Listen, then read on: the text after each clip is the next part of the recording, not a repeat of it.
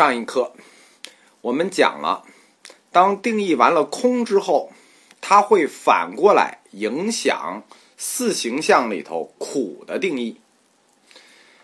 苦的定义，四形象里是这么定义的：无常、无我、苦、空。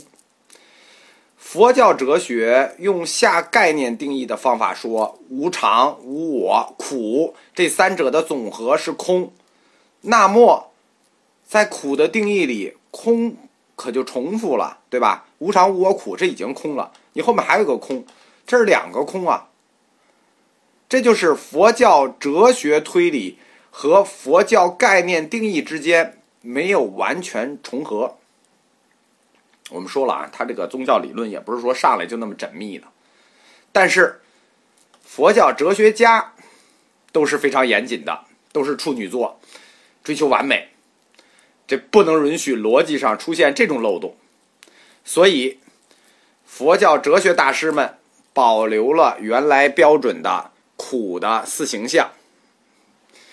之后呢，又按照哲学逻辑推演，做了一个新的苦的标准解释，就是说另一个也是苦的标准答案，四形象是苦的标准答案。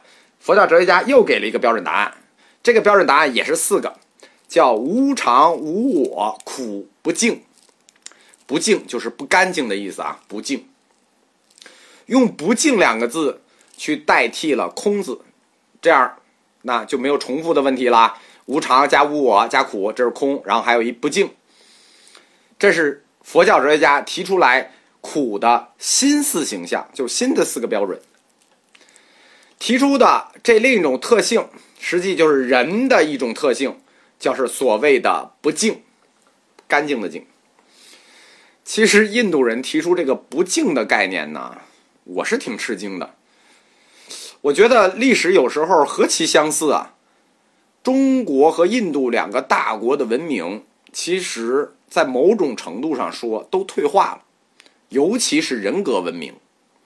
你看现在的印度人啊，就是大家如果有印度朋友或者了解印度人就知道了，他们哪儿懂什么叫干净，什么叫脏啊？啊，你吃用手吃饭，然后用手擦屁股啊，虽然用的不是一个手吧，但是你只要去过印度。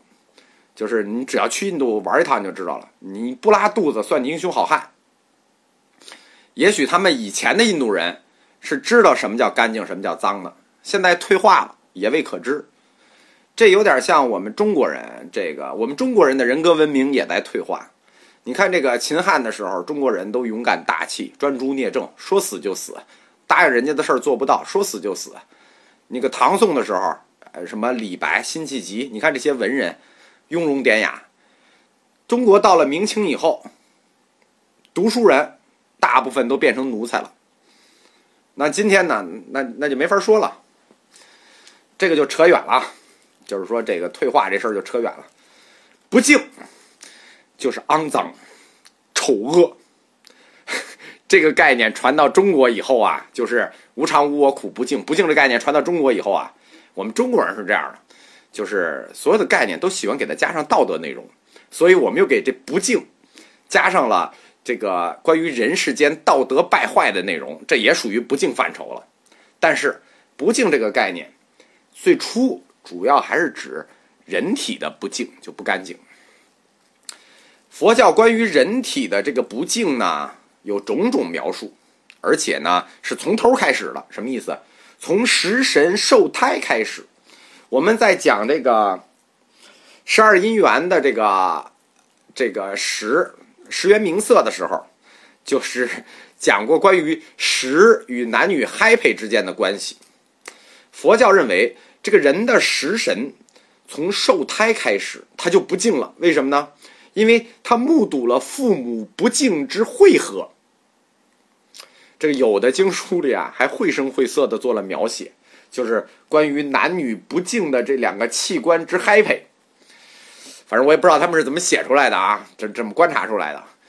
因为食神受胎的时候，他目睹了，忘了说啊，那不是一般经，那据舍论写的，目睹了这个父母嗨配的这种不敬不敬之交合，导致这个人他打根儿上起，他思想就这个。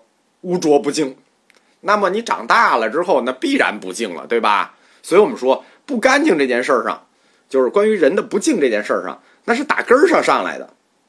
你长大了之后，你怎么改也改不了，对吧？我前前两天那个跟同学讨论一个事情，就是说，这个能不能这个庙里从小就养一帮小沙弥，只教他们姻缘，然后呢让他们速成阿罗汉？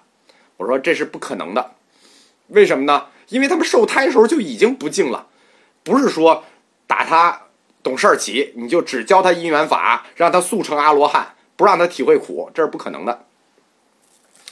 就是说，你的这种不敬，已经是这个从头开始了。你长大了以后，你天天洗澡，他也不解决你不净的问题。年轻的男同学对美女有一种错误观念，就是认为她美女呢一定是香的。一定是干净的，其实错。四十二章经里就专门写过这个问题。四十二章经里是这么写的啊：天神献玉女于佛，欲以示佛意，观佛道。佛言：格囊众会而来何眼？佛又令观身，自头至足，自室内，彼身何有？围城恶路，诸不敬种。这个四十二章经这段什么意思呢？四十二章经是我们最早的佛经啊，中国这个就在最早的佛经里就已经这么定义了。这人呢，他就是一个不敬种。他这段话是什么意思呢？这个美女多多么漂亮，就是说美女就是一个皮囊包着的屎尿馅包子，就你看的是个皮囊，实际它只不过是包着屎的一个一个饺子而已。这才是本质。在宗教的实践上，就是在佛教的宗教实践修行里头，有一项专门的止观，叫不净观。是干什么呢？就是观人生的种种生老病死状况，观人体的种种丑陋不洁的一面，长期看，反复看。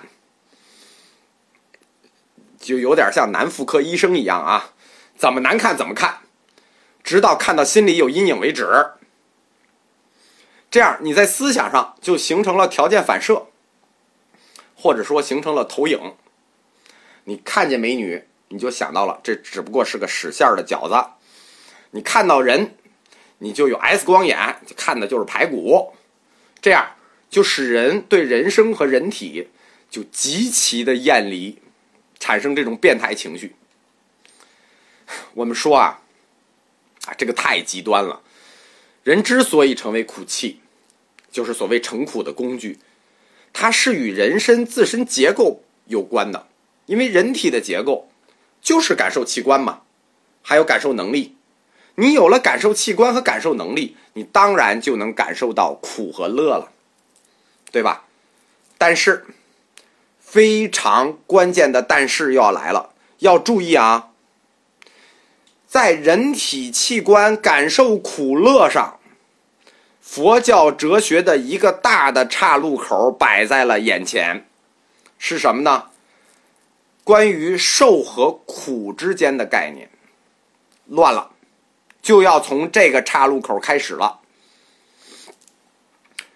人体有感受器官。和感受能力，他去感受苦这个概念，在佛教的第一个五百年和第二个五百年定义是不同的，在有部哲学阶段和唯识哲学阶段定义是不同的，这是一个哲学上的岔路口。关于人体感受，就是我们说人体的感受啊，其实是两部分的，这两部分是什么呢？精神感受与肉体的直接感受。精神感受那部分我们先不谈，因为太复杂，我们不能放在这里谈。我们就谈肉体感受啊。所谓肉体感受，人体的，它其实是一种感觉，是一种觉。这种觉呢，是一种生理上的受，它是不带有价值判断的。就是身体上的感受本身不具有价值判断，什么意思啊？当然了，那很严重的不能算啊。就我我我拼命的打你，那不能算。比如说。我挠挠你，可能你觉得痒，但是我同样这样挠别人，哎，别人就觉得不痒，可能有人还觉得疼，这就是具体的受是不是有价值判断的问题。所以，关于这个人受苦，这个受苦的命题，这个受精神那部分，我们就先不说。单从肉体受这部分，就是受分两部分嘛，精神与肉体。单纯从肉体受的这个部分，有部哲学就是前五百年，佛教的前五百年，很大条，就不考虑那么细，直接就进入了价值判断。就是说，你的受，要不然就是苦，要不然就是乐，要不然不苦不乐。可是到了唯识学，就是后五百年，其实是大概是在一千二百年，一千多年了，就发展成为一个庞大的认识体系。因为我们说嘛，唯识学的根本就是认识论，它就会发展成一个庞大的认识体系，非常庞大。而且，佛教哲学，我们说在这个历史阶段里，就是佛的第一个五百年阶段里，他所要表达的受。受苦的受，是一种价值判断的受，受苦是有价值判断的，是通过感觉器官的感受，而直接推导出苦乐的最后判断。我挠你一下，然后直接就推导说这个算苦，这个算乐，对吧？它直接它有一个精神上的转换问题。所以，在佛教哲学的第一个阶段，受这个概念只有三个结果。我们说嘛，什么叫受？我们前面课里就讲过，三领纳为之受，三个结果，三领纳，苦乐不苦不乐。那么我们就来看这三领纳，这三受啊，苦，哎，没问题，苦嘛就是苦，没问题。乐，从终极结果上看，就是我们说的坏苦，最终苦。过程是乐，从终极结果看，世俗之乐最终也是苦。为什么呢？因为逃脱不了死亡啊，最终也是苦。好，苦乐乐也变成苦了啊。然后还有一不苦不乐呢，因为这不苦不乐，你也在世界运动的范畴里，一切感受都属于世界无常的范畴。所以我们前面提嘛，无常就是苦，是什么苦呢？无常苦啊。所以不苦不乐。也是苦，无常苦。那这三受，那就不用谈三受了，那贵贱一码平了。苦也是苦，乐也是苦，不苦不乐也是苦。三受归为一受，就是一个苦。苦完了吗？没完呢，但是快了。我们下一讲讲吧。